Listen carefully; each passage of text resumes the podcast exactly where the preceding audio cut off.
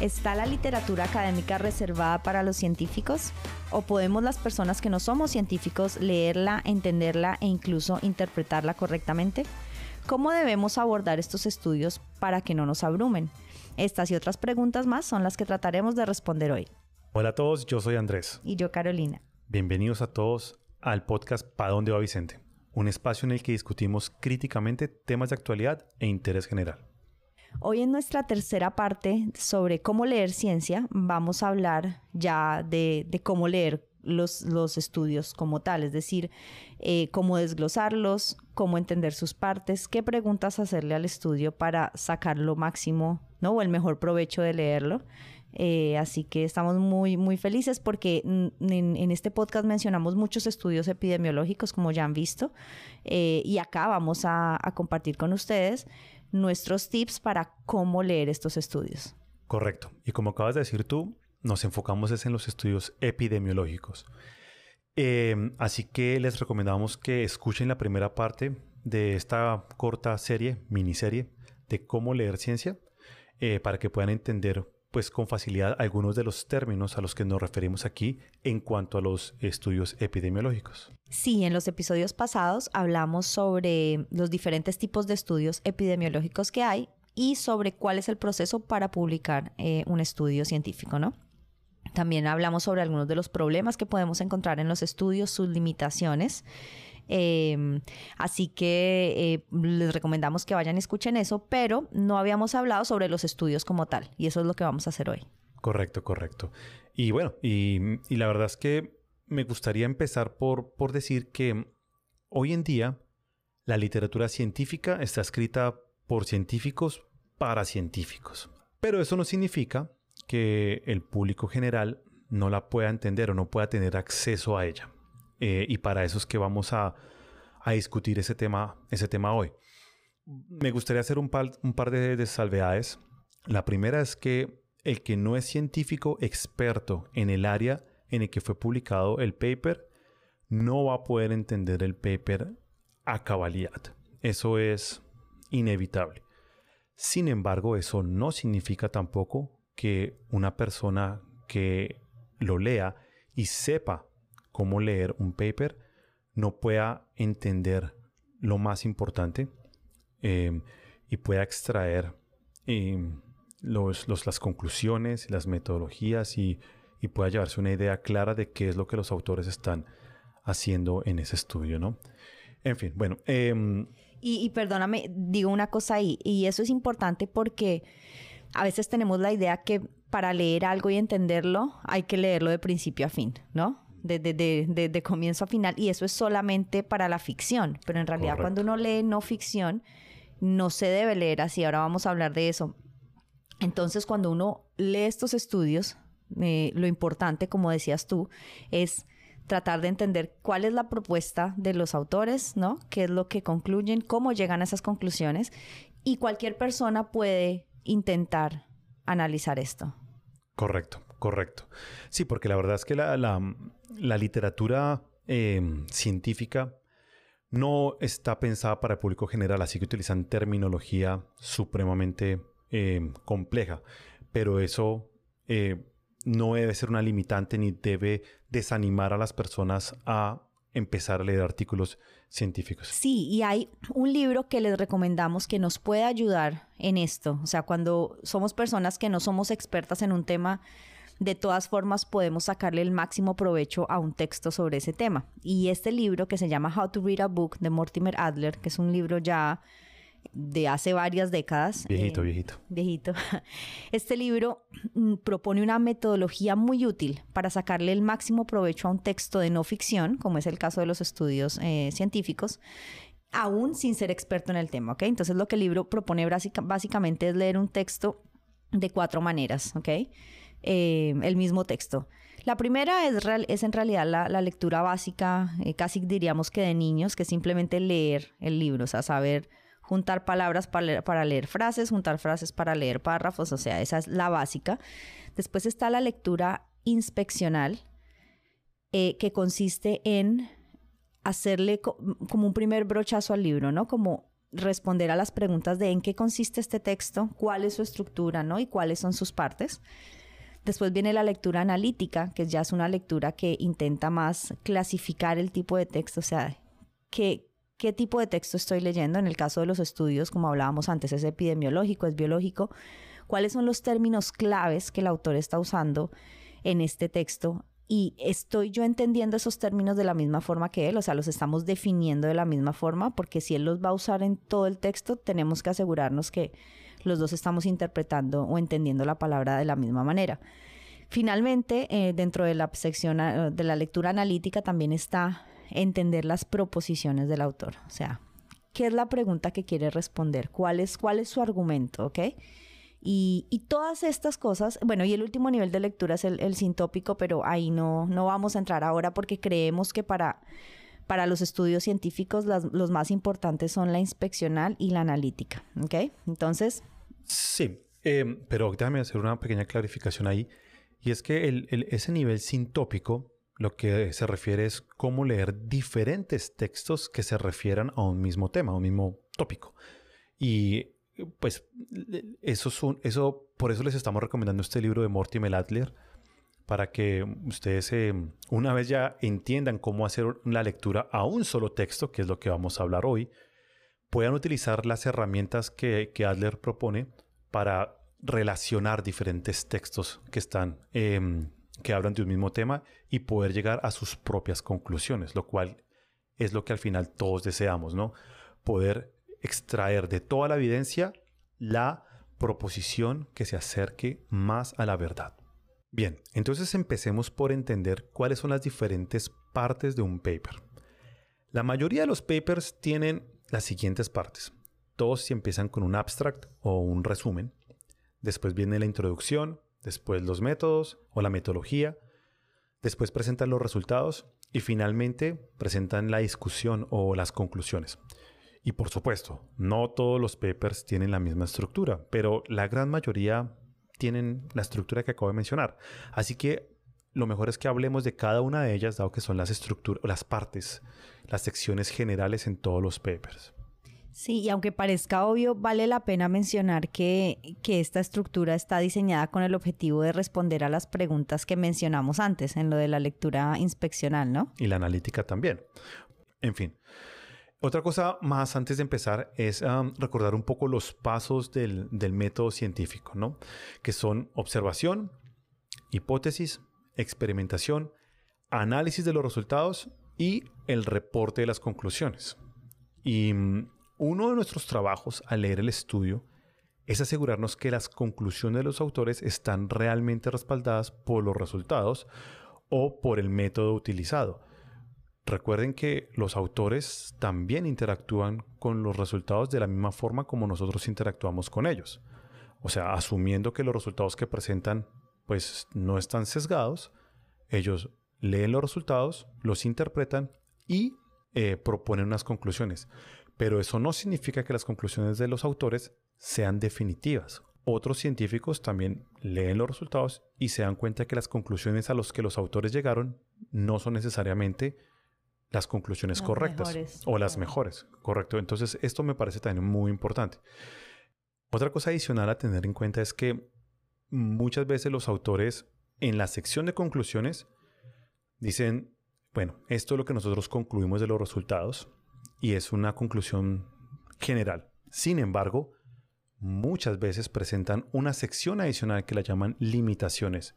Y es en la sección en la que ellos dicen, mire, nuestras conclusiones son estas, pero están limitadas a las siguientes observaciones.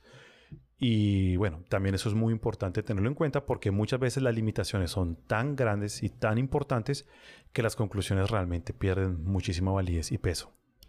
Ok, entonces la primera sección de un artículo, empecemos por ahí, se conoce como abstract o resumen, ¿ok? Eh, es lo primero que sale y cuando esta parte está bien hecha es posible hacernos una idea general de qué es lo que se hizo en el estudio y cuál fue el resultado principal. Esta parte, sin embargo, es muy corta para conocer detalles, ¿no? Eh, también en el abstract los autores a veces suelen solamente exponer lo bueno del estudio, pero no lo malo o no sus limitaciones. Y pues obviamente tampoco tienen espacio para hablar de estas limitaciones aún si quisieran porque eh, los papers restringen eh, el tamaño de los abstracts y lo restringen a un número de caracteres muy pequeño.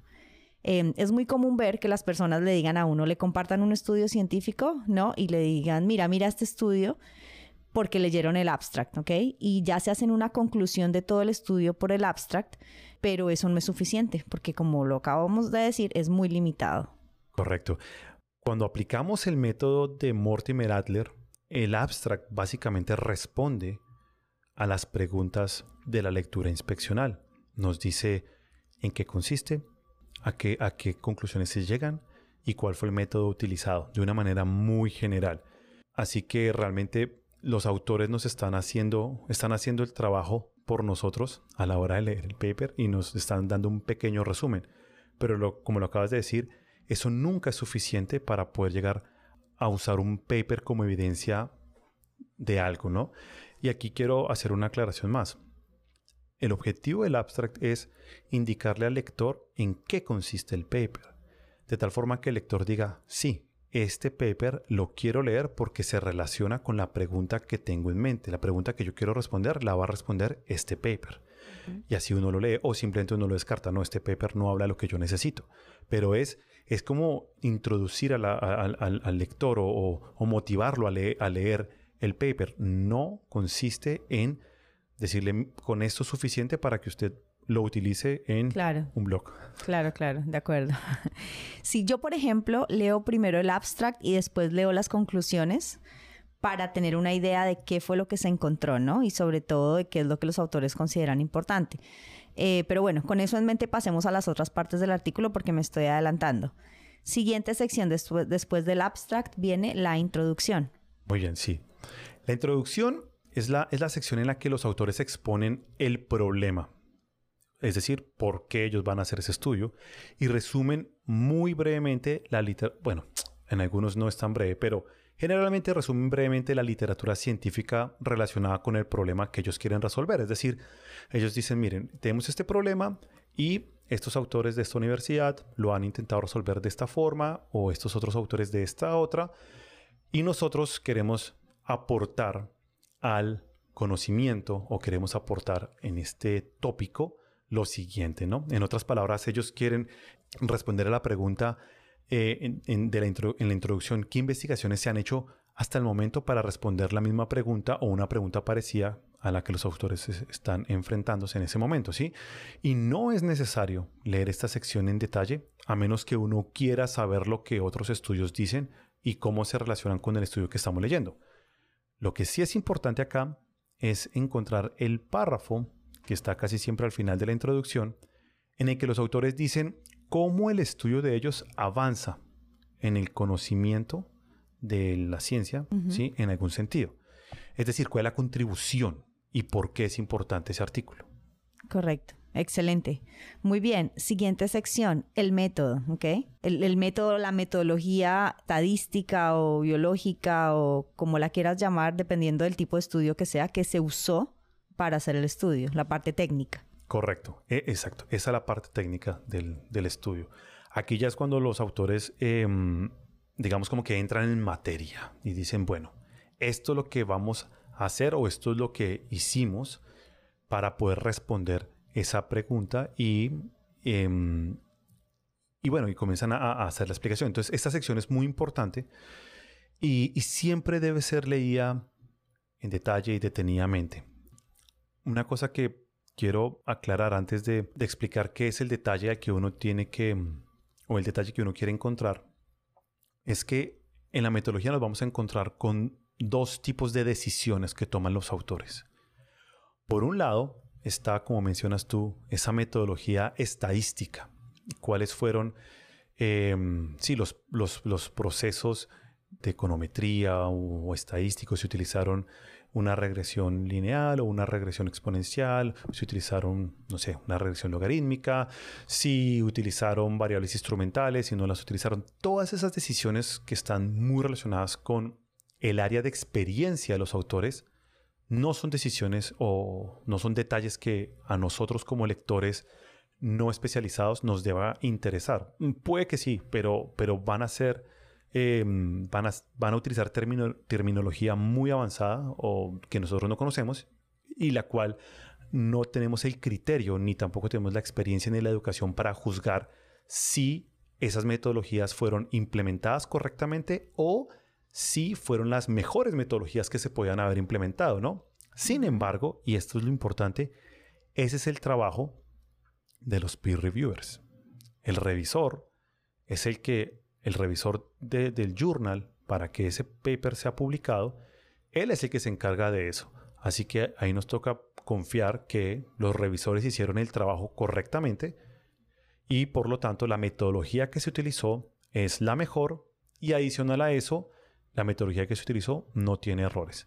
Entonces, eso va en el método. O sea, en conclusión, dado que es tan técnico y tan técnica esta sección, por default debemos simplemente confiar en la metodología usada o asumir que los autores usaron la mejor metodología posible aplicada de la mejor manera. Porque ya van a haber otras cosas que sí podemos de pronto eh, entender mejor. ¿Sí? Correcto, correcto. Listo. Súper. Siguiente sección, resultados. Bien. En la sección de los resultados, nosotros tenemos que partir del hecho de que, o del supuesto mejor, de que los autores están reportando los resultados correctos. Es decir, que después de haber implementado el método que ellos sugieren en la sección anterior, obtuvieron los resultados que están reportando. Aquí lo peor que uno puede hacer es asumir que los resultados han sido modificados o que son sesgados. ¿Por qué? Porque si uno parte de el supuesto de que los resultados no son correctos, entonces no vamos a poder confiar en ningún tipo de análisis científico. Eh, y cuando decimos que la medicina se basa en la ciencia, no vamos a poder creer en esa afirmación. ¿Ok? O sea, los resultados son producto del método y vamos a asumir que los autores los están publicando correctamente. Nosotros vamos a centrar a analizar, es el método, ¿ok? Y los resultados son simplemente el, pues la consecuencia lógica, el producto, ¿ok? Y bien, pero ¿qué nos vamos a encontrar en los resultados? En, en la sección de resultados nos vamos a encontrar generalmente son las tablas y las gráficas. Y los autores generalmente, ellos explican sus propias tablas y gráficas porque muchas veces son gráficas complejas, son tablas grandes y ellos no solamente las ponen ahí y ya está, no, ellos explican lo más importante de cada una de las tablas o, gráficas que están mostrando. Esa es la parte en la que uno puede eh, entrar, leer y, aprender de cuáles son los resultados más importantes, ¿no? Porque si uno eh, entra a, intentar analizar las tablas, pues que nosotros muchas veces hemos hecho y está bien, pero eh, pues vale la pena que sepan que no es tan fácil. Toca entender un poco de cómo se reportan tablas Em, especialmente tablas estadísticas, de qué es el numerito que está entre paréntesis, de por qué algunos numeritos tienen asteriscos y cosas así, ¿no? Que no están, pues, requiere un poquito de experiencia para saber. Ok. Siguiente sección es la discusión, ¿cierto? Correcto. Cuéntanos de la discusión. Ya en la discusión, eh, los autores dicen, bueno, nosotros em, llegamos hasta aquí y lo que toca hacer ahora en los siguientes pasos de investigación es lo siguiente. Generalmente la discusión va a veces después de las conclusiones. Muchas veces el artículo no tiene conclusiones y solo tiene discusión. Y a veces puede que la discusión esté antes de las conclusiones. Pero básicamente la sección de la discusión nos dice, mire, llegamos hasta aquí, pero vale la pena que las siguientes personas que vayan a investigar sobre este tema investiguen lo siguiente. Ok, sí, o a partir de este punto en el que dejamos nosotros. Ok, perfecto, listo. Bueno, yo creo que ya hicimos como un overview de todas las secciones del estudio. Ahora vamos ya a ver qué es lo que podemos hacer nosotros como lectores para sacarle el máximo provecho al estudio. Para ¿Cómo hacemos para entenderlo? ¿Qué preguntas hacerle? ¿Ok? Correcto. ¿Cómo leerlo, básicamente? ¿Cómo leerlo, básicamente? Y la mayoría de estas... Em, preguntas se hacen en la sección del método. Bueno, hay una sección adicional que no eh, mencionamos porque algunos papers no la tienen y es la sección de los datos. Por ejemplo, cuando uno lee un paper en, economía, casi todos los papers en economía tienen una sección de datos. Em, si fue una encuesta, si fue una eh, los datos se recopilaron en, no sé, por medio de celulares o si la encuesta fue persona a persona o fue por internet, en fin. En los, en los estudios de, medicina, algunas veces tiene la sección de datos, otras veces no. Pero si la tienen es importante em, leerla para saber, para hacerle algunas preguntas al estudio con respecto a los datos. Sin embargo, si la sección de datos no está, muy seguramente la van a encontrar en la sección de la metodología cuando los autores, casi siempre al principio, mencionan pues cuáles son los datos que están utilizando. ¿Bien? Ok. Entonces, las preguntas. La primera que nos podemos hacer para empezar a, ver la calidad de un estudio. ¿Qué tan grande es el estudio, cierto? Correcto. ¿Qué tantas personas, si estamos hablando de uno epidemiológico, qué tantas personas eh, siguieron o incluyeron en el estudio? Correcto. Entre más grande, mejor, ¿cierto? Correcto. Entre más grande, mejor. una, buena forma de darse cuenta de, qué tan grande es un estudio es... Em, aquí, aquí voy a decir valores y obviamente si alguna persona que sabe estadística escucha esto, eh, se rasgará las vestiduras por estar dando valores, pero estoy dando un valor general, general, ¿ok? Cuando uno hace una estimación, uno busca la mayor cantidad de personas, pues, pues para poder desglosar em, las estimaciones en diferentes eh, categorías. Por ejemplo, queremos desglosarlo en hombres y mujeres. Queremos desglosarlo en, niños, eh, jóvenes, adultos mayores y ancianos. Queremos poder desglosarlo en diferentes razas, por ejemplo, ¿no? Entonces, si yo quiero tener una estimación a nivel de mujer, de raza asiática, de la adulta mayor, ¿cierto? Ese desglose es tan em, específico que si yo tengo muy poquiticas observaciones eh, eh, eh, a ese punto, mis estimaciones o mis resultados a ese nivel van a estar sesgados. ¿Por qué sesgados? Porque no tengo la suficiente cantidad de personas a ese nivel, ¿cierto? para, hacerlo representativo. Para hacerlo representativo, correcto. Entonces, entonces yo puedo tener un estudio mm, de poquitas personas y esas personas, el estudio no me hace ningún desglose, simplemente dice, no sé, y si evaluamos a 100 personas, no sé, fueron mujeres, hombres, lo que sea, 100 personas y nos dio tal resultado. Ok, entonces es un resultado muy general que de nuevo puede estar sesgado, pero por lo menos no hacen ningún desglose. Entonces lo primero que tenemos que tener en cuenta es que si ellos hacen desglose de los datos, están discriminando en los datos, tiene que ser un estudio grande. Y aquí es cuando yo digo mis números, mis números y que para mí es una, una regla. Y es que cualquier grupo, cualquier grupo que ellos desglosen, tiene que tener por lo menos unas mil observaciones. Esa es mi, mi como mi, parámetro general o mi, rule of thumb que yo utilizo para poder evaluar si, el, si los resultados de ese paper están o no están sesgados. Ok, ok. Pero eso no aplicaría para estudios epidemiológicos, ¿o sí? Claro, todos los estudios epidemiológicos tienen que tener entre más observaciones mejor y los estudios epidemiológicos hacen ese, ese desglose. Claro, no, de acuerdo, pero ¿qué número? No podemos ponerle un número a un estudio epidemiológico para decir, ok, mínimo X observaciones para... Claro, no, no mínimo. Lo que sucede es que muchas veces el estudio nos dice, claro, mira, yo eh, utilicé 500 personas y nos dimos cuenta que de esas 500 personas, los niños menores de 10 años, especialmente los varones, tienen no sé, tal y tal, y, e, evidentemente no pueden llegar a ese nivel de A ese nivel de desglose, ya te entiendo. Claro, ya entendí. O sea, la pregunta de qué tan grande es el estudio no la tenemos que hacer eh, en relación a otras cosas del estudio. Correcto. No solamente cuántas personas hay, porque puede tener mil y ser bueno, o puede tener diez mil y ser bueno, o 10 mil y ser malo, el tema es mil, ok, pero ¿qué están haciendo con esos mil? Si los están desglosando mucho, entonces ya como es un red flag, ya es, ya es una, sí, es un algo, una alerta de, ok, este estudio tal vez no, porque con solo mil como me hacen tanto desglose de, no sé, género, edad, tal. Ya, ok, entendido. Correcto. Esa es la primera pregunta. Segunda pregunta que le podemos hacer al estudio. ¿Qué tan diversa es la población? ¿Ok? O sea, están, están excluyendo algunos grupos de edad, están excluyendo a personas que tienen problemas de salud, están incluyendo mujeres o no. Eh, eh, niños, eso es importante porque dependiendo de lo que estén tratando de mostrar y las conclusiones, pues tenemos que ver si están em, favoreciendo lo que ellos quieren mostrar al excluir una, determinada población. Correcto. Eso es, eso es supremamente importante, especialmente a la hora de mirar eh, estudios en medicina.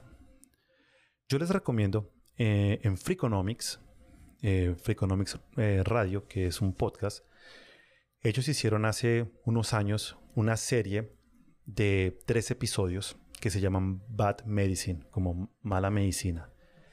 Y es fascinante porque ellos explican un montón los problemas que tienen los estudios epidemiológicos relacionados con medicina. En uno de esos eh, episodios ellos mencionan que, por ejemplo, las mujeres, por lo menos aquí en Estados Unidos, no entraban en los estudios em, de fase 3, digamos, en los clinical trials que utilizaban las, las, farmacéuticas para probar sus drogas antes del 2011. O sea, solamente hasta el 2011 las mujeres entraron a los estudios, ¿ok? Que también aprendemos. Aprendemos que, por ejemplo, los estudios utilizan personas que tienen casi que salud perfecta en, en las medicinas, ¿no? Claro. Entonces, eso. sí, eso ya también es una alerta, porque cuando una vez hagas la medicina o el tratamiento o lo que sea que estés, estés estudiando, lo hagas público, masivo, ya no es solo a personas con excelente salud. O si excluiste a las mujeres, ya cuando lo hagas, cuando lo lances al público, va, va a incluir mujeres. Entonces, el estudio no fue representativo del público al que va a llegar el producto o lo que sea que estés estudiando de nuevo. Exacto, entonces es muy importante ver qué tan diversa es la población, especialmente si vamos a analizar estudios más antiguos, ¿no? Los estudios más modernos intentan incluir a, más personas. Otra cosa, por ejemplo, los estudios hechos en, psicología y en eh, ciencias del comportamiento, la mayoría de los, académicos, de los psicólogos, utilizan em, estudiantes.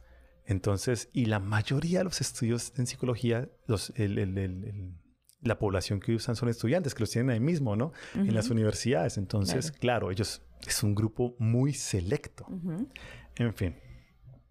Ok, otra pregunta que le podemos hacer al estudio. ¿Por cuánto tiempo se siguió a las personas, no? Si estamos hablando de un estudio epidemiológico en el que la, unidad de observación son personas, ¿ok? Y esto es importante porque es diferente a cuánto duró se demoró el estudio en hacerse, ¿no? Eh, hay muchos casos en los que, por ejemplo, estudios epidemiológicos siguen a las personas por dos meses, ¿ok? Pero eh, no son los mismos dos meses para todas las personas porque entraron al estudio en momentos del tiempo diferente. Entonces el estudio se demoró un año, ¿ya? Pero dentro de ese año eh, solo seguían a las personas por dos meses y fueron diferentes combinaciones de dos meses entre ese año. Entonces eso también es importante porque a primera vista cuando lees el estudio dice, ok, este estudio se, se, hizo de marzo del 2020 a marzo del 2021. Entonces uno de pronto equivocadamente asume que, ah, a esta gente que estudiaron la siguieron por todo un año. Y resulta que cuando vas y lees en la metodología ves que no, que la siguieron por dos meses o por un mes. Entonces, pues también, si siguen muy poco tiempo a la persona, esa es otra alerta, especialmente en cosas de medicina o de tratamientos de la salud, porque qué tanto, o sea, qué tanto puedes ver en un mes, ¿no? Ahora, de nuevo, yo no sé de esto, o sea, puede que un mes sea suficiente, pero vale la pena preguntarse por cuánto tiempo eh, están siguiendo a las personas. Claro, y lo más importante es que la conclusión a la que ellos llegan está, o sea, depende de ese periodo de tiempo que siguen a las personas. Entonces, si llegan a la conclusión, sí, mira, esta medicina no tienen ningún efecto adverso, la aclaración es por un mes. Claro. Ya un mes, después, de un mes, no, se sabe. Claro, ¿sí? Claro, sí, es, es muy importante esta pregunta al estudio. De nuevo, porque entre más largo las sigan, de mejor calidad es. Claro. Claro, es más costoso. Y es más costoso. Entonces es más difícil. Y aquí nos, nos, nos centramos a la siguiente pregunta que hay que hacerle al estudio. Y es, ¿cuántas personas empezaron el estudio y cuántas terminaron. ¿Por qué? Porque cuando el estudio sigue por mucho tiempo a las personas, es muy común que las personas, muchas personas del estudio salgan. Salgan del estudio ya sea porque se mudaron y se fueron a otra ciudad o porque se cansaron o bueno, hay un montón de razones. Entonces, ¿qué tenemos que preguntarnos? Y es, ¿cuántas personas empezaron? ¿Cuántas terminaron? Lo siguiente, pues relacionado es el documento explica por qué algunas de las personas salieron del estudio o no lo explican. Y si lo hacen, nos tenemos que preguntar, ¿son esas razones válidas para no incluirlas en el resultado eh, final o valdría la pena incluirlas también? Eso también es muy importante porque suele pasar que empiezan con un número X y al final terminan con la mitad o menos. Entonces, Claro. Pero yo te hago una pregunta. De todas esas personas que salen de esos estudios, por razones como las que dices, se mudó, no quiso más, ¿sí me entiendes? Porque al final del día son voluntarios.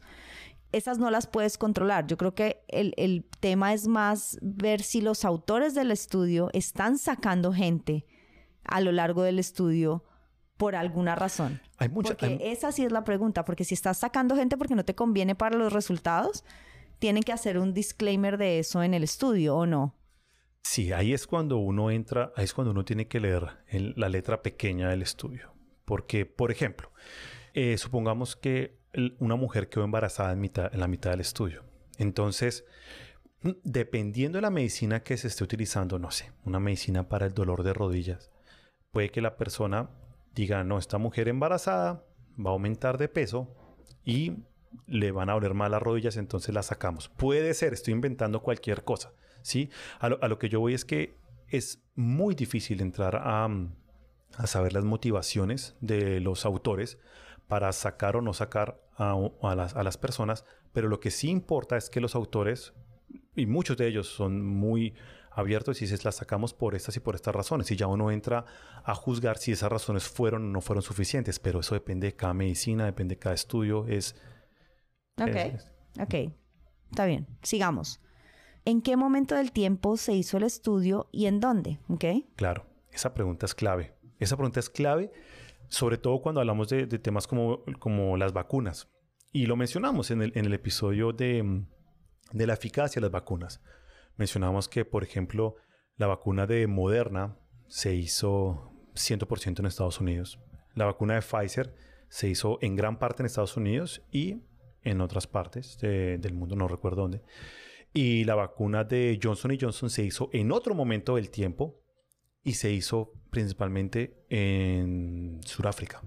Entonces, evidentemente, cuando yo voy a comparar medicinas, yo también tengo que saber, eh, tengo que ver eso, cuál, dónde se hizo y, y en qué momento del tiempo. Porque, por ejemplo, cuando se, hizo la vacuna de Johnson Johnson, en el momento en el que se hizo, el virus acababa de mutar. Como ya mutó, entonces ya tenía, pues era otra variante, entonces la vacuna se diseñó contra una eh, variante y se tuvo que enfrentar ante otra diferente, ¿no? Que no fue el caso de Moderna y Pfizer. Ok, excelente. Siguiente pregunta. ¿Tiene grupo de control el estudio? Sabemos que idealmente la mejor calidad de estudios epidemiológicos son los, eh, los ensayos clínicos controlados y, y en estos lo que tenemos es un grupo al que se le aplica el tratamiento y un grupo de control lo más parecido posible al grupo de tratamiento, pero al cual se le da un placebo, ¿ok? Entonces, eh, si tiene grupo de control, es un estudio de mejor calidad. Ahora, ¿qué le dieron al grupo de control? Esa es otra pregunta que debemos hacerle al estudio. ¿Le dieron un placebo, o sea, un verdadero placebo, que es una solución salina, o le dieron algo más? Porque pasa mucho, especialmente en el caso de las vacunas y algunas medicinas, en las que al grupo de control, en vez de darles un placebo para verdaderamente medir el efecto del tratamiento que están probando, les dan otra medicina u otra vacuna. Entonces, en realidad nunca puedes saber el efecto limpio, si se quiere, de lo que estás probando. Otra pregunta en cuanto a temas de grupo de control. ¿Cuál es la relación del grupo de tratamiento y el grupo de control? Porque idealmente es uno a uno. Por cada persona que hay en el grupo de control debe haber una persona lo más parecida posible en el grupo de tratamiento, ¿no? Misma edad, mismo eh, sexo, misma condición socioeconómica, bueno, lo más parecida. Pero en muchos estudios no lo hacen uno a uno, lo hacen dos a uno, de pronto para ahorrar costos, porque como tú decías, estos, estos estudios son costosos. Entonces, por ejemplo, en el caso de una medicina, eh, agarran tres grupos de personas. A unos les dan una dosis, 500 miligramos, a otros les dan otra dosis, 250 miligramos, y a otros no les dan nada, ¿no? Que ese es el grupo de control. Entonces, ahí es una relación 2 a 1. Esos estudios son de menor calidad. sí, de menor calidad porque ya hay sesgos. porque al no ser uno a uno, ya se presta para sesgos. Correcto. Correcto. Bien, la siguiente pregunta que tenemos que hacernos es si es aleatorizado. ¿No? Y bueno, y eso lo, eso lo hablamos en bastante detalle en, en uno de nuestros episodios pasados en el que hablamos de los diferentes tipos de estudios epidemiológicos y cuáles son los mejores. Y los mejores, como lo hablamos, es, son los grupos, son los estudios de control em, aleatorio, básicamente. Entonces, eh, eso, eso es importante porque si, si, si no es aleatorizado, entonces tenemos que entrar a entender cómo hacen los autores para eliminar el sesgo. Porque como lo vimos en, el episodio pasado, todos los estudios que no son aleatorizados van a tener un sesgo de selección. Es inevitable. Y esta parte es difícil porque esa parte tiene mucho que ver con, con la metodología estadística que no todo, todo el mundo está relacionado, ¿no? No todo el mundo entiende con, con facilidad. Pero igual vale la pena saber que ellos qué mencionan con respecto a la, a la eliminación de sesgos de selección, ¿no? Ahora, si el estudio es aleatorizado, entonces la pregunta es si fue doblemente mm, cegado, double blinded. Y eso significa que, que ni los participantes ni la persona que administra el tratamiento sabe quién es quién. eso, eso nos asegura cuando es, cuando es double blinded o doblemente cegado, nos, es mi traducción así literal, nos asegura que, que, el, que el estudio no va a tener sesgos, ¿no? Porque si la persona sabe que es control, pues Claro. Claro, ya, ya se sesgó. Y si, y si la persona que está administrando sabe que le está dando es un control o, sabe que le está dando el tratamiento a la, a la otra persona, puede también em, introducir sesgos por la forma como lo aplica, por el tratamiento que tiene con las personas, por la conversación que pueda llegar a, tener con ellos. Entonces, por eso es que el, el doble, em, el double blinded es importante. Genial, muy bien. ¿Qué otra cosa hay que ver en la metodología? Y ahora vamos a pasar a hablar algo que también mencionamos en, en, otro, en, en, el, en el podcast de estudios epidemiológicos, pero acá lo vamos a entrar a, a hablar con más detalle y son los endpoints. ¿okay? Los endpoints. ¿Cuáles son los endpoints del estudio? Bien, entonces la primera pregunta es, ¿qué es un endpoint? Que es una palabra en inglés y mm, muchas veces la encuentro en textos en español, la encuentro endpoint, así tal cual. Pero la traducción, digamos que es un criterio de valoración. Un endpoint es básicamente una medida objetiva del resultado que yo quiero alcanzar. Lo que sucede es que ese resultado que generalmente queremos alcanzar es un, es un resultado muy general, ¿no? Y por lo tanto, ese endpoint o ese resultado tan general no puede ser evaluado ya sea con facilidad o de una manera económica o en un periodo corto de tiempo. Por ejemplo, hablemos de, de la quimioterapia. El resultado final, lo que uno desea, ¿cierto? Es que la persona no se muera. Ese es el resultado final, eh, lo, lo deseado, ¿no? Sin embargo, ¿Cómo se evalúa que la quimioterapia funcionó? Pues si la quimioterapia eliminó el cáncer. Esa es, ese es el endpoint que se utiliza. Entonces, el, el endpoint, entonces, que, que, ya no haya células cancerígenas es el endpoint para determinar o para alcanzar el resultado final, que es que la persona no se muere. Exacto. Entonces, ¿qué es lo que sucede aquí? Y es que que la persona no se muera y perdóname si, estoy siendo confuso, tú me dirás, que la persona no se muera es el resultado final general, que también es un endpoint, pero como no se utiliza en el estudio científico, se utiliza lo que se conoce como un endpoint sustituto o surrogate en inglés. ¿Y qué es ese? Y el endpoint sustituto que estamos utilizando es la eliminación del cáncer o no encontrar células cancerígenas. ¿Se entendió? Se entiende. Entonces, un endpoint básicamente es un objetivo al que quieres llegar, pero como los endpoints ideales son muy generales, como que no se muera la persona o que sí, o que tenga buena calidad de vida, o sea, son cosas muy difíciles de medir porque toman mucho tiempo, o sea, no, o sea, son, son demasiado generales. Tú creas otro tipo de endpoints sustitutos o surrogate que son más pequeños, más, eh, en, más cercanos en el tiempo, digamos, a, más corto plazo. Más fáciles de medir. Más fáciles de medir y eso es lo que la gran mayoría de estudios usan. Endpoints sustitutos, como este. Ok, y aterricémoslo todo con un ejemplo, ¿vale? Em, hablemos de una medicina o de un estudio que quiere eh, probar que una medicina reduce el colesterol. Entonces, en realidad el objetivo de la medicina o el endpoint general eh, no es reducir el colesterol, es reducir eh, los infartos cardíacos, ¿ok? Como hay una alta correlación entre infartos y colesterol alto, entonces los autores del estudio dicen, bueno, dado que el endpoint de los infartos es muy difícil de medir, eh, toma mucho tiempo, es muy costoso, cambiemos el endpoint para esta medicina y digamos que lo que queremos ver es si la medicina reduce el nivel de colesterol en la sangre, ¿ok? Entonces, en un mundo ideal, en este estudio, el endpoint no debería ser el colesterol, sino los infartos, o sea, cuántos infartos previene la medicina, pero deciden irse con un endpoint sustituto que es más a corto plazo y más fácil de manejar, que es cuánto reduce la medicina el colesterol en la sangre, ¿ok?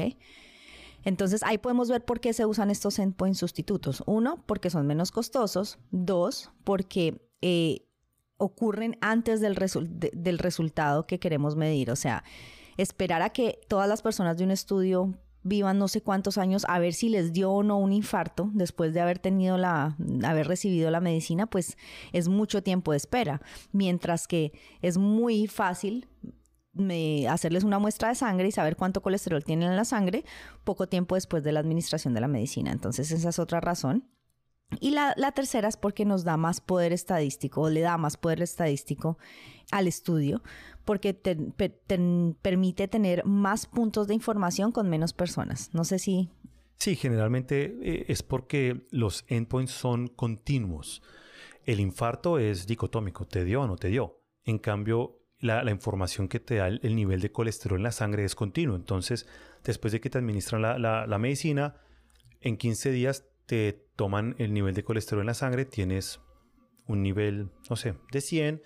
En, eh, un, dos meses después te miran y tienes un nivel de 80, dos meses después lo tienes de 50, entonces uno dice, claro, ya tenemos tres puntos diferentes en el tiempo de cómo la medicina ha estado reduciendo el colesterol. Entonces, eso hace que, como dijiste tú, nos dé más poder estadístico y adicional a eso, pues se necesiten menos personas en el estudio, porque una misma persona nos da diferentes puntos en el tiempo. En cambio, si fueran los infartos, pues... Es un solo punto y ya, y después de muchísimo tiempo. Correcto. Ok, pero dado que eh, el uso de endpoints sustitutos parece ser inevitable, ¿ok? Porque los endpoints generales o reales son demasiado difíciles de medir, etcétera, muy a largo plazo y costosos. ¿Qué es lo que debemos mirar en los endpoints de un estudio? Así sean sustitutos para saber si son buenos o no. Esto, es parte del análisis que estamos haciendo de los papers y es parte de las preguntas que le hacemos al estudio. Entonces, ¿qué tipo de endpoints sustitutos eh, debería tener un estudio? ¿Cómo determinamos si son buenos o no?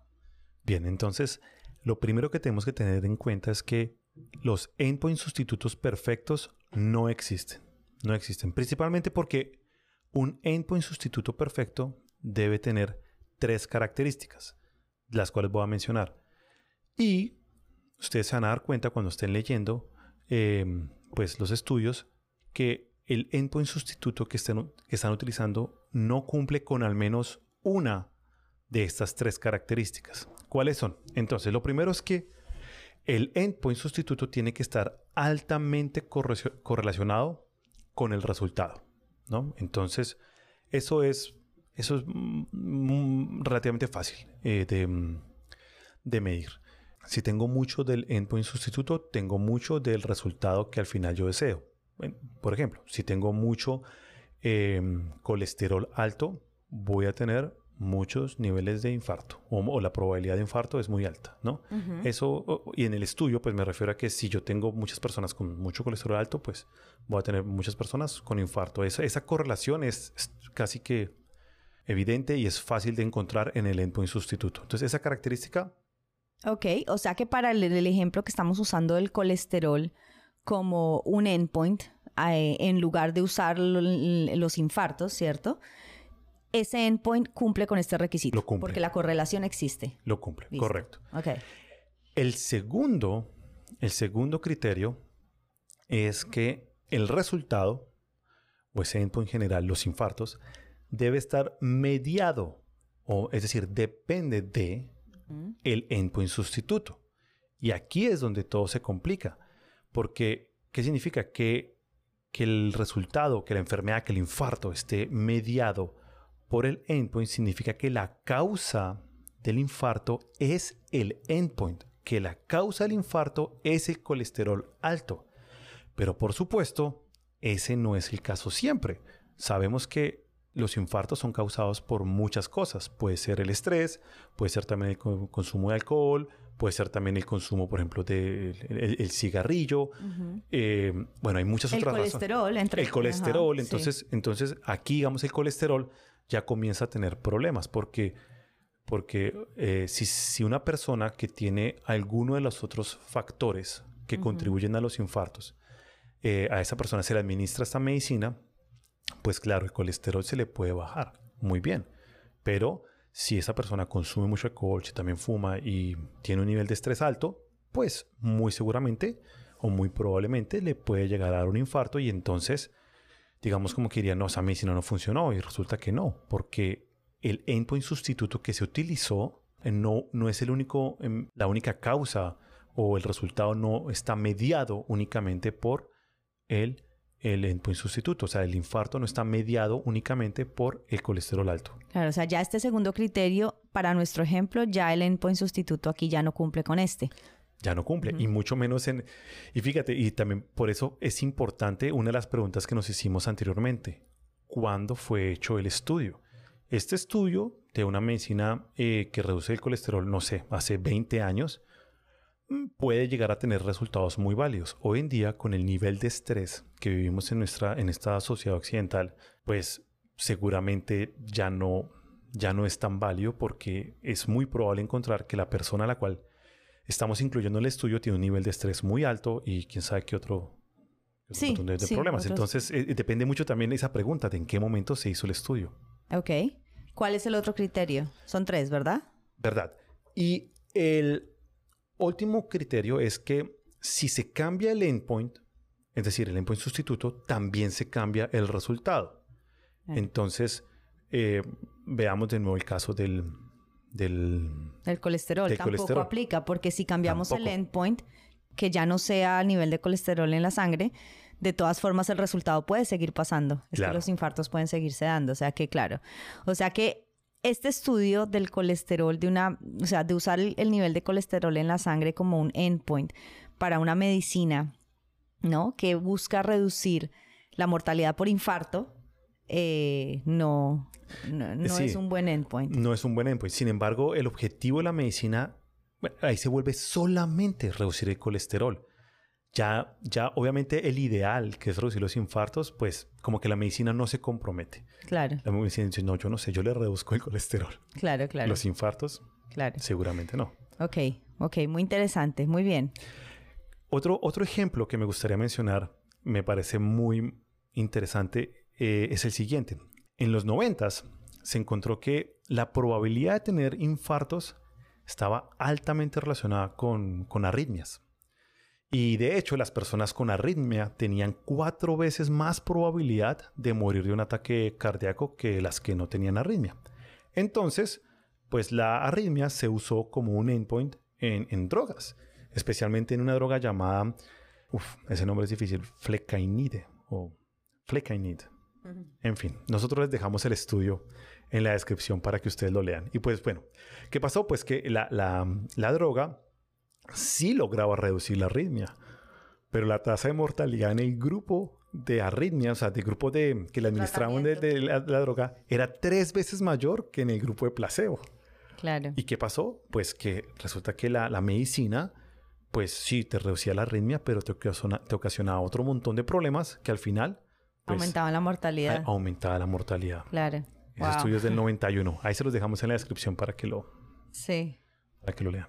Entonces, al final, esto de los endpoints es importante porque al final del día lo que uno quiere en cualquier cosa relacionada con salud, medicina, etcétera, es tener, no morirse, pero también tener mejor calidad de vida, ¿no?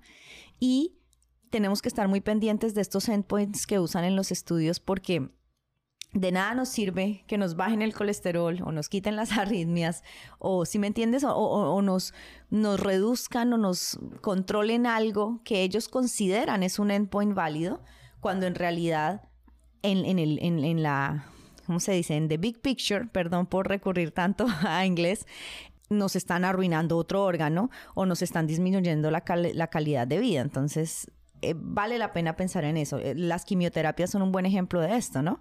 En las, las quimioterapias muchas personas dudan siquiera entrar a ellas, no porque no esté probado de que una quimioterapia te puede reducir el número de células cancerígenas en una sección del cuerpo determinada, porque sí lo hace.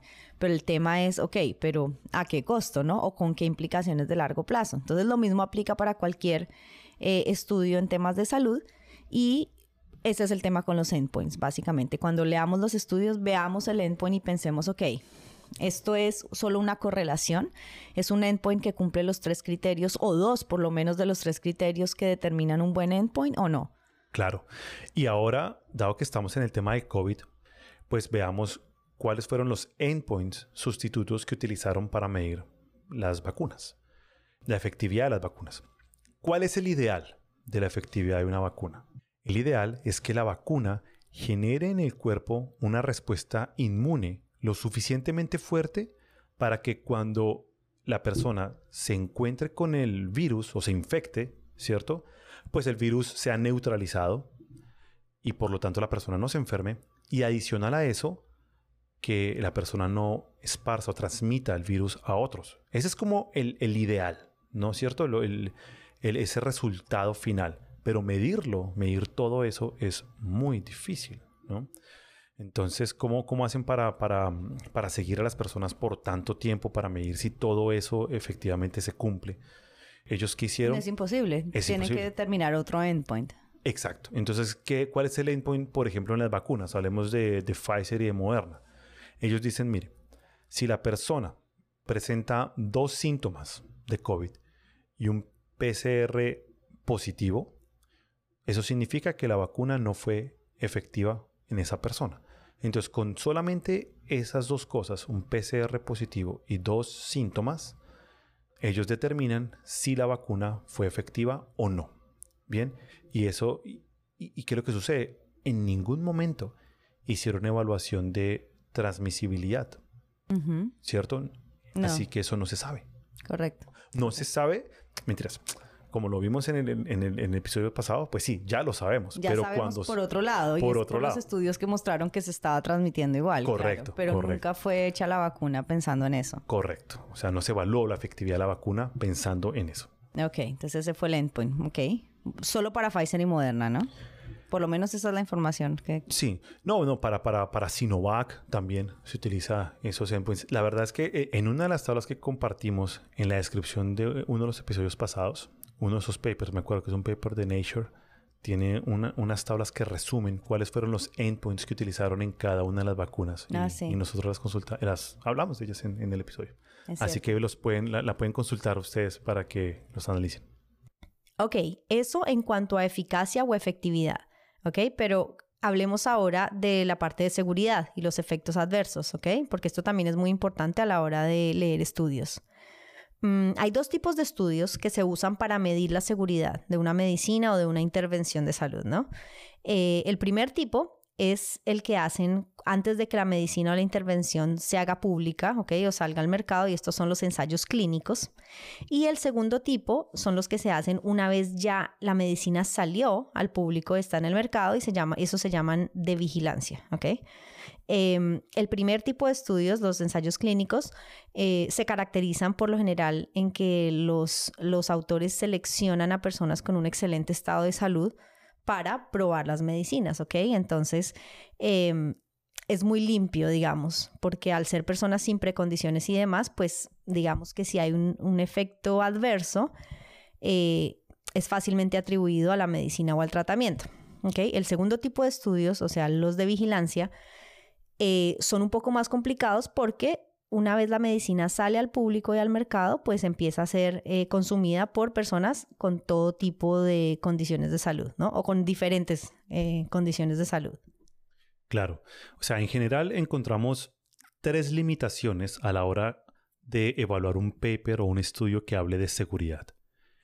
En primer lugar, eh, tenemos que entender que no todas las personas tienen un estado de salud ideal cuando entran a un estudio de vigilancia, o sea, el segundo tipo de estudio que tú mejor, que me mencionaste. Y por lo tanto, puede que un evento desfavorable, ¿cierto? Después del tratamiento, pues no sea una consecuencia directa del tratamiento, sino que sea parte de la condición que ya tenía esa persona. Entonces, es muy difícil saber si la persona se enfermó por culpa del tratamiento o, porque la, o por la condición o por una combinación de ambas, ¿no? Claro. Em, Muy difícil. El de la combinación es el más difícil de todos ahí, ¿ok? Bueno, ¿y qué podemos catalogar, catalogar como un efecto adverso? Claro, ese, es, ese es el segundo eh, problema al que nos tenemos que enfrentar o la segunda limitación es que es difícil catalogar qué puede ser considerado como un efecto adverso se le da el tratamiento a algunas personas y esas personas manifiestan una serie de eh, condiciones adversas después del tratamiento. Pero ¿cómo hacen ellos para saber que efectivamente esas condiciones fueron em, causadas o producidas por el tratamiento? Es, es muy difícil. Por ejemplo, supongamos que la medicina del dolor de cabeza o la medicina para reducir el colesterol y el grupo al que se le dio la medicina comienza a manifestar que tienen dolor de rodilla. Eso puede pasar. Entonces, ¿cómo hacen ellos para saber que efectivamente el dolor de rodilla es un efecto del tratamiento y no una casualidad de que justo las personas que reciben tratamiento pues les comenzó a doler la rodilla porque, qué sé yo, caminaron, eran deportistas, se lastimaron, no sé. Esas cosas pueden pasar y es por eso que es muy difícil catalogar eh, que es considerado como efecto adverso o no. ¿Y por qué, digo, por digo que esto es muy importante? Porque cuando leamos el, el estudio, ellos nos van a presentar una lista, una lista de efectos esperados adversos. Y van a decir, nosotros esperamos que los efectos adversos sean los siguientes. Ellos le dicen a las, a las, a las personas del tratamiento, le dicen, mire, si usted presenta los siguientes efectos eh, o los siguientes eventos, avísenos pero pueden haber muchos otros eventos adversos que no son esperados. Y algunos estudios también le piden a las personas, por favor, repórtenos si, se presenta cualquier otra cosa que está por fuera de esta lista, pero igual repórtela. Ok, pero entonces, cuando los autores le dan a las personas que participan del estudio esta lista de eventos esperados, es porque ellos de alguna manera sí han linkeado, digamos, el tratamiento la medicina con esa lista de eventos. O sea, eh, claro. Ah. Ellos tienen una manera de encontrarlos, ¿ok? Sí, ellos tienen una manera como de, de hacer la lista lo más precisa posible. Entonces, por ejemplo, cuando son efectos de vigilancia, ¿no? Estudios. Es cuando, perdóname, cuando son estudios de vigilancia, ellos, ellos miran varias cosas. Lo primero, ¿qué eventos se reportaron en los ensayos clínicos antes de que salieran eh, la, medicina? Ellos también miran em, estudios de caso en el que un doctor por ahí reportó, como lo vimos en, el episodio de los diferentes tipos de estudio, un estudio de caso, el doctor reportó, mire, esta persona se le dio esta medicina y ahora presentó este, em, este efecto adverso. Y después otro doctor presentó otro estudio de caso con el mismo efecto adverso. Y después otro doctor presentó cinco estudios de casos con el mismo estudio, con el mismo efecto adverso. Entonces dicen, uh, esto puede ser un efecto adverso. Añadámoslo a la lista de efectos adversos esperados. Y así ellos intentan encontrar lo, la mejor lista eh, posible, pero pues se le pueden eh, escapar uno, se puede escapar, claro. Sí, claro. El tercer, en la tercera limitación que tienen los estudios y para mí, de seguridad, para mí la más importante de todas, es el periodo en el que se analizan las personas después del tratamiento. ¿Por qué? Porque solamente si, el, si se analizan a las personas eh, dos meses, un mes, seis meses, las conclusiones a las que llegue el estudio solamente pueden estar relacionadas con ese periodo de tiempo. Eso es lo más importante. Claro, claro. Y esto es clave porque en temas de vacunas, las vacunas son uno de los productos que menos seguimiento tienen en temas de seguridad. O sea, ya lo vamos a ver en el caso de, Pfizer, pero de todos los productos farmacéuticos que hay allá afuera, las vacunas son las que menos periodo de seguimiento tienen cuando hacen los ensayos clínicos, pero son ridículamente cortos los tiempos de seguimiento, son días en algunos, en otros son semanas, cuando para cualquier otra droga, ¿no? Cualquier medicina, el colesterol, del corazón, de lo que quieras, los seguimientos tienen que ser dos años. sí. Dos años mínimo o tres, dependiendo del, del producto. Entonces, claro, increíble, porque si vas a seguir a las personas por dos semanas o aún seis meses, ¿Cómo sabes tú que el efecto adverso no aparece al año, a los dos, a los tres? Especialmente en una intervención médica que se espera tenga una duración prolongada, como la de las vacunas, claro, ¿no? Claro, claro, sí, sí, exacto. Quieren que te proteja por años, pero no te siguen por años para ver no solo si te protegió, sino también si te perjudicó. exacto, si te hizo daño. Ahora, el punto es que las vacunas, y bueno, esto lo vamos a ver en otro episodio más adelante, pero las vacunas no entran en la misma categoría de las medicinas y por lo tanto no las rigen con las mismas reglas. Las mismas leyes, sí. Y las mismas leyes. y es, por eso que el seguimiento es muchísimo más corto, los placebos son diferentes, en fin, pero de eso es un tema muy, interesante. Ok, listo. Entonces vimos las tres limitaciones que tienen los estudios eh, de seguridad y por eso es difícil y poco preciso ¿no? Saber con, con certeza o ver un estudio de seguridad y poder confiar, ¿no? En esos resultados. Pero bueno, es lo que hay. Y un rule of thumb que nos queda de lo que acabas de decir, o sea, como una regla básica que podemos hacer, em, que podemos aplicar, perdón, al leer estudios que hablen de seguridad, es ver qué tipo de efectos em, adversos manejan, si solo esperados o no esperados también, porque dependiendo del estudio, como decías tú, algunas veces los autores simplemente le dan una lista de los efectos esperados a la gente y le dice, contácteme si le dio uno de estos cinco, ¿ok? Pero no le da la opción de reportar efectos no esperados, ¿ok? Y esto pues no debería ser así, porque si la persona encuentra un efecto adverso que no está ahí, de todas formas debería informarlo. Entonces una buena regla es, ok, tiene este estudio lista de efectos esperados y no esperados, está contemplando los ambos, porque eso nos da un poco más de confianza de que eh, nos están mostrando todos los posibles efectos. Claro.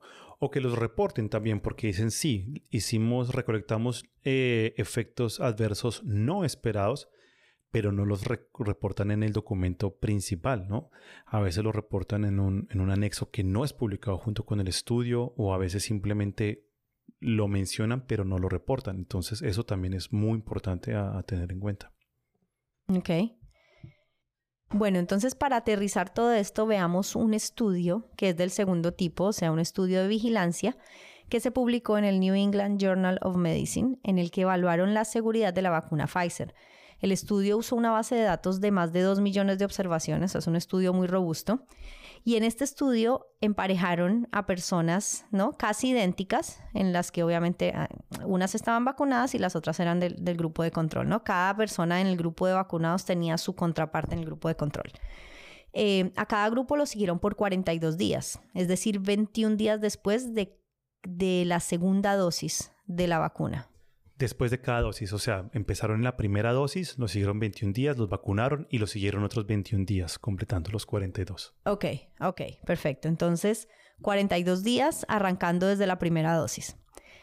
Em, y eh, después agarraron, y acá viene el problema con esto, ¿ok? A los 21 días después de la segunda dosis, cogieron al grupo de control, ¿ok? O sea, a los que no estaban vacunados, y los volvieron a entrar al estudio, pero como vacunados.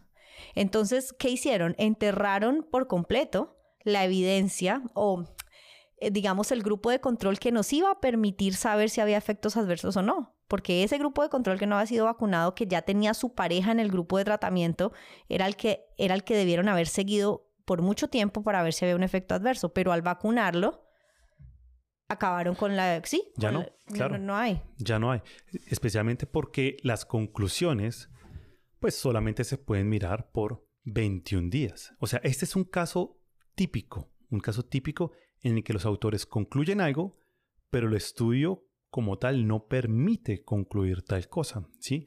Y, por eso, y por eso los autores agregan una sección grande de limitaciones en la que explican todos los problemas que tiene el estudio. De hecho, y ellos concluyen lo siguiente, ellos dicen, la vacuna abro comillas, la vacuna no se asoció con un riesgo elevado de la mayoría de los eventos adversos examinados. Como diciendo, no hay efectos adversos. Correcto. Como diciendo, los, o sea, ellos no encontraron que la vacuna tuviera una relación con los efectos adversos estudiados. Claro, pero imagínate, pues claro, que iban a encontrar efectos adversos en, 21 días de seguimiento o, o, aún en 42. Es, es muy corto para encontrarlos. Correcto. Y fíjense que en las conclusiones no hablan nada de la duración del ah. estudio, ¿no? Las pues conclusiones son muy generales. Eh, yo lo acabo de leer, o sea, dice la traducción literal. La vacuna no se asoció con riesgo elevado en la mayoría de los eventos adversos examinados. Punto. Claro, no, dicen, no, ponen en contexto, no te dicen, tenga en cuenta que lo seguimos solo 21 días después de la segunda dosis. Eso sí no, no está ahí, claro. Correcto. Ok. Sí, los autores son, son conscientes de las limitaciones, ¿ok? Claro, y ellos mismos las proveen, ellos proveen las limitaciones. Por ejemplo, en una parte del paper ellos dicen que las personas en el estudio no fueron asignadas al azar según la exposición, vacunas o infección, lo cual puede introducir em, eh, efectos de confusión ¿no? o sesgos en la selección de la muestra. Entonces ellos mismos están reconociendo que tienen ese problema. Más adelante ellos proveen otra limitación. Explican que la población que estudiaron es muy diferente a la población elegible, lo que hace que sus resultados estén sesgados a un solo tipo de población. Y además, en otro lugar del paper, los autores reconocen lo siguiente, abro comillas, los efectos de la vacunación y de la infección por COVID se estimaron con diferentes cohortes, por lo tanto deben tratarse como grupos separados de resultados en lugar de compararlos directamente. Cierro comillas. Los autores, sin embargo, ponen los resultados de los unos al lado de los otros. Ponen los resultados de los vacunados al lado de los infectados por COVID en la misma gráfica. A pesar de que ellos digan no los comparen, igual te los pongo uno al lado del otro para que tú los compares. Sí. Ok. Ahora, Finalmente, a menos que sea un estudio aleatorio controlado en el que el objetivo sea ver efectos adversos como tal, lo cual no creo que exista porque sería inmoral, porque si tú quieres hacer un estudio exclusivamente para ver efectos adversos de algo, pues tienes que deliberadamente exponer a las personas a, ¿no? a, lo que crees que va a causar efectos adversos. Pero a menos que se trate de algo así, eh, tenemos que siempre tener presente que el hecho de que no se encuentren efectos adversos no significa que no existan. ¿okay? Ese es también como un principio lógico ahí subyacente. Ok, hablemos ahora de otra sección de los estudios que es muy importante, que es la sección de la discusión. ¿okay? Em, en esta sección, los autores explican por qué el estudio es importante, tratan de darnos su interpretación de las conclusiones y también eh, nos dicen cuáles son los posibles problemas o limitaciones ¿no? del estudio. Y es importante leer la discusión con cuidado y leerla, en realidad leerla, porque lo que muchas personas hacen al leer un estudio, y me pasó a mí hasta que empezamos a entrar en esto más en materias, que uno entra al estudio y el estudio tiene arriba el abstract, ¿no? O una, un, un panel súper cortito arriba donde te dice una conclusión muy corta del estudio eh, y uno se queda con eso, ¿ok? Pero cuando uno lee la discusión es donde verdaderamente yo creo que ves los resultados explicados, ¿ok? Y ves también las conclusiones de los autores. Si uno se queda solo con el abstract, muchas veces te quedas solo con la conclusión. Y muchas veces esa conclusión es... Em, no es, no quiero decir deshonesta, pero es incompleta, ¿ok? Es muy incompleta y si uno se queda solo con eso, se va con la información que no es, ¿ok? Hay un ejemplo de esto que quiero dar y está en la descripción eh, del, del, episodio, la ponemos, que es un estudio de la CDC, ¿ok? En el que estudiaron un montón de personas en California, en Nueva York, y básicamente lo que querían estudiar era si las personas que tenían inmunidad natural, ¿ok? Eh, les iba mejor, peor o igual que a las personas que habían estado vacunadas y también en comparación con los no vacunados, ¿no? esos tres casos, ¿no? Si, les daba COVID. Y cuando uno entra a ese estudio, el abstract y la parte que lees de entrada eh, dice lo siguiente, le abro comillas.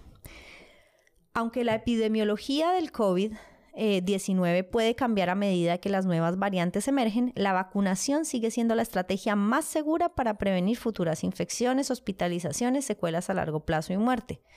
Vacunación primaria, dosis, adicionales y refuerzos son recomendadas para todas las personas elegibles. Futuras recomendaciones adicionales para dosis de vacunas pueden ser necesitadas a medida que el virus y los niveles de, inmunidad cambian. Cierro comillas, ¿ok? Eso es lo que dice ahí. Entonces, si uno entra y lee eso, uno que dice, que uno rápidamente dice, bueno, este estudio está hablando de que la vacunación definitivamente es lo que más te protege. Correcto. ¿Ok? Sin embargo, cuando uno va y lee la discusión, ¿ok? Dice lo siguiente, vuelvo a abrir comillas.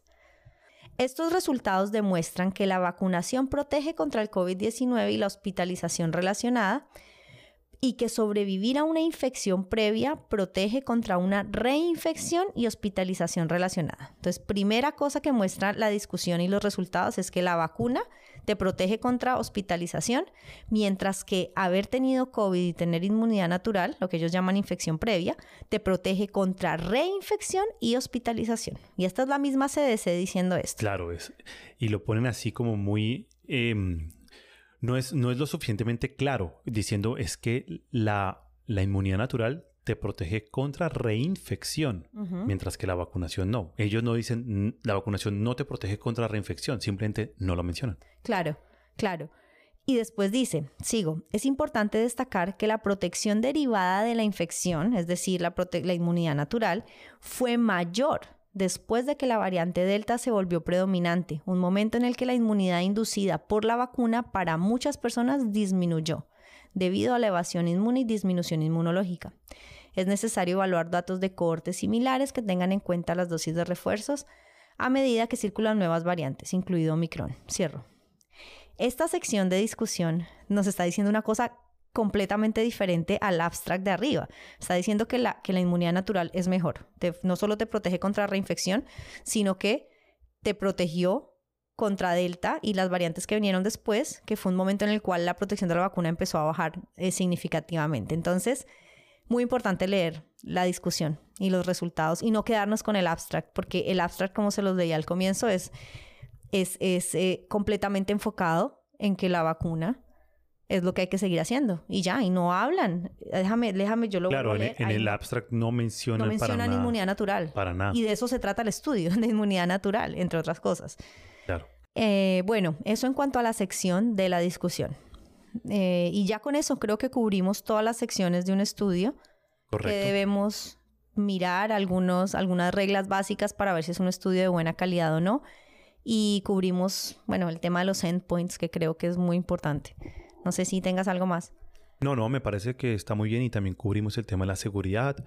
Hablamos de, las de la sección de la, de la discusión, de las discusiones, así que muy bien, de las limitaciones, pusimos el ejemplo. Me parece que no es un episodio sencillo de escuchar porque todo lo que acabamos de decir es muy difícil de ir a aplicar inmediatamente en un estudio, pero es importante tenerlo en cuenta.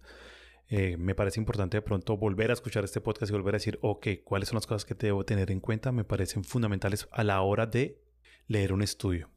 Así que bueno, ¿concluimos? Sí, concluyamos. Ok, primera conclusión. Creo que siempre tenemos que ser cuidadosos con cómo adoptamos los resultados de un estudio científico, ¿ok?